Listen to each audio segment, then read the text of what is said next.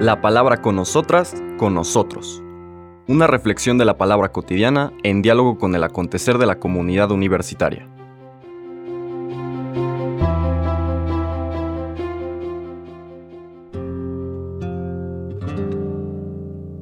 Hola, buenos días. Bienvenidas, bienvenidos a la palabra con nosotras, con nosotros. Hoy lunes 29 de agosto, la liturgia nos lleva a una memoria en particular, que es el martirio de Juan el Bautista.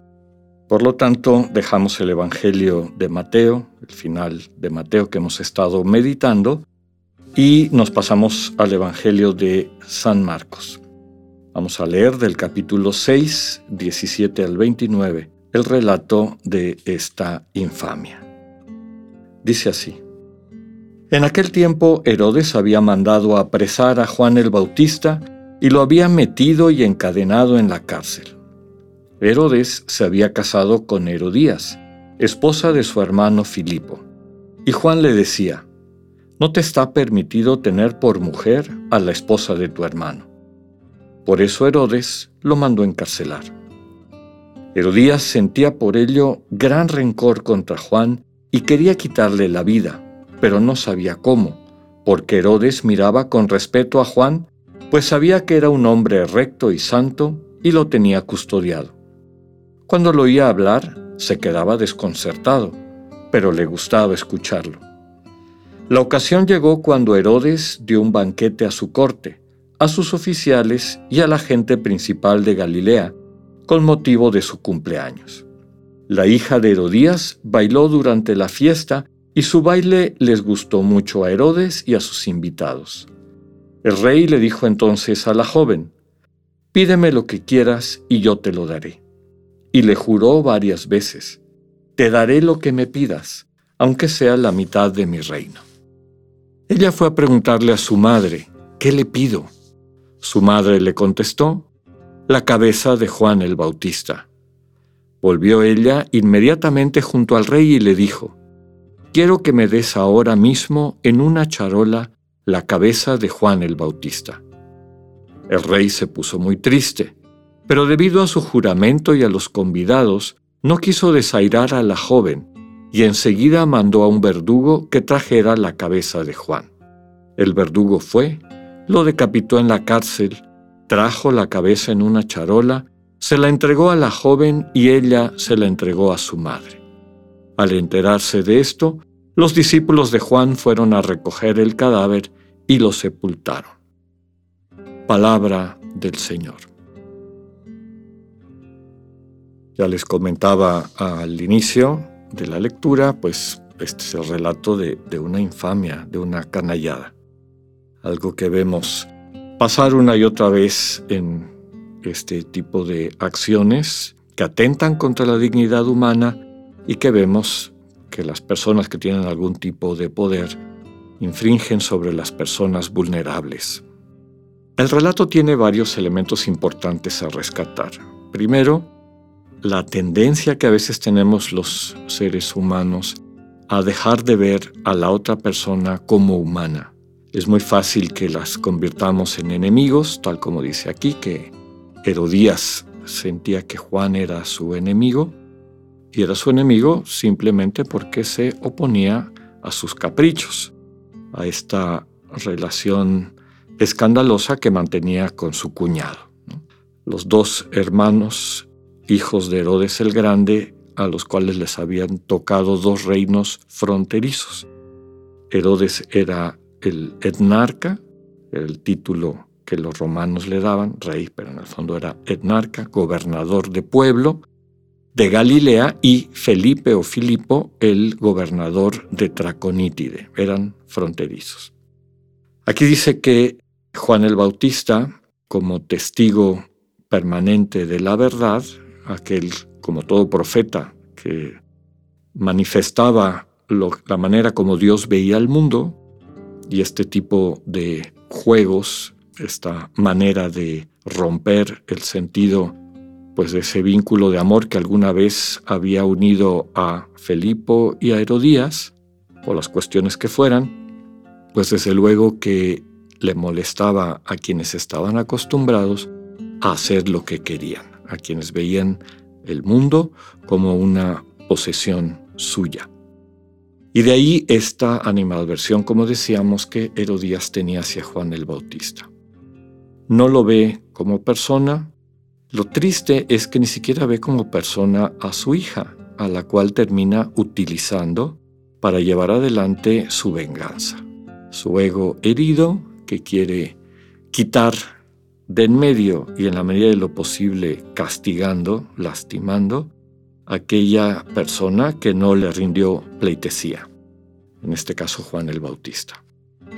Otra enseñanza importante de este relato es pues la situación de Herodes. Muchas veces nosotros sin pensar las cosas hacemos promesas como él para quedar bien, a lo mejor entre algunas copas, le promete a la hija de Herodías, cuyo nombre no revela Marcos, que le pida lo que quiera hasta la mitad de su reino y él se la dará y se lo jura y se lo jura y se lo jura, tal como nos dice el evangelista. Cuando la hija va con la mamá y la mamá en vez de pensar en la hija piensa en sí misma, usa a la hija y le dice pídele que te dé la cabeza de Juan el Bautista. La hija dócil a la mamá que evidentemente la controla, se la pide y aquí es donde entra esta situación de Herodes, que si bien respetaba a Juan el Bautista, dice inclusive el texto que le gustaba escucharlo, lo dejaba perplejo, seguramente que Juan como buen profeta tenía manera de llegar al fondo del corazón de, pues, de este monarca para hacerle ver que una vida distinta era posible y que la manera como él llevaba, conducía su vida y seguramente a su pueblo también, no era la mejor. Se entristece Herodes, pero sin embargo no se echa atrás, no se puede echar atrás, porque le puede más la imagen que tiene ante sus invitados que la justicia y la verdad.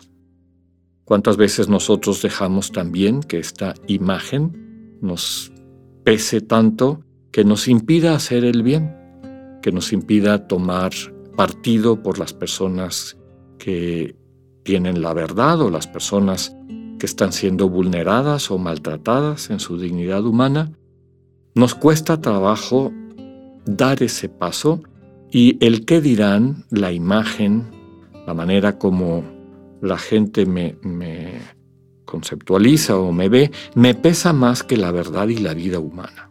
Ese es el problema que tiene Herodes. El segundo problema que también se presenta en él y que es parte también de la experiencia humana es que una vez que cometemos una injusticia, pareciera que esa llama a otra y llama a otra y llama a otra y la situación se va empeorando. Mete en la cárcel a Juan el Bautista, desde luego porque le incomoda y muy probablemente también a instancias de Herodías, y este primer paso, esta primera falsedad, esta primera ruptura del orden de armonía al que Dios nos invita, le trae como consecuencia convertirse eventualmente en un asesino al mandar matar a Juan el Bautista. Finalmente está la figura de, de la hija de Herodías, que pues en su ingenuidad, no podemos hablar de ingenuidad en Herodes y en Herodías, en quienes lo que priva es la malicia, pero la hija de Herodías es muestra de que la ingenuidad muchas veces también es peligrosa. Cuando las personas no saben distinguir el bien y el mal, en el caso de ella acude a alguien enferma de malicia como su madre para que la conduzca, para que la, la oriente y se convierte en cómplice de un asesinato. El mensaje del Evangelio de Marcos es claro que podamos todas y todos llevar vidas congruentes, que tratemos de evitar el poner por encima de las personas las cosas y una cosa que a veces nos pesa mucho es el que dirán, nuestra imagen, que le pidamos al Señor que todas las decisiones que tomemos y la manera de interactuar y convivir con nuestros hermanos y hermanas esté sustentado en el amor, en el servicio, en la sensibilidad que el Señor Jesús nos transmite. Que así sea, que tengan un buen día, Dios con ustedes.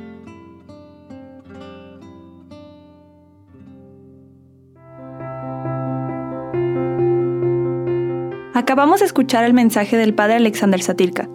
Escúchalo de lunes a viernes a las 8.45 de la mañana por radiveroleón.com o a través de nuestra app gratuita para iOS y Android. Radivero León, no todo está dicho.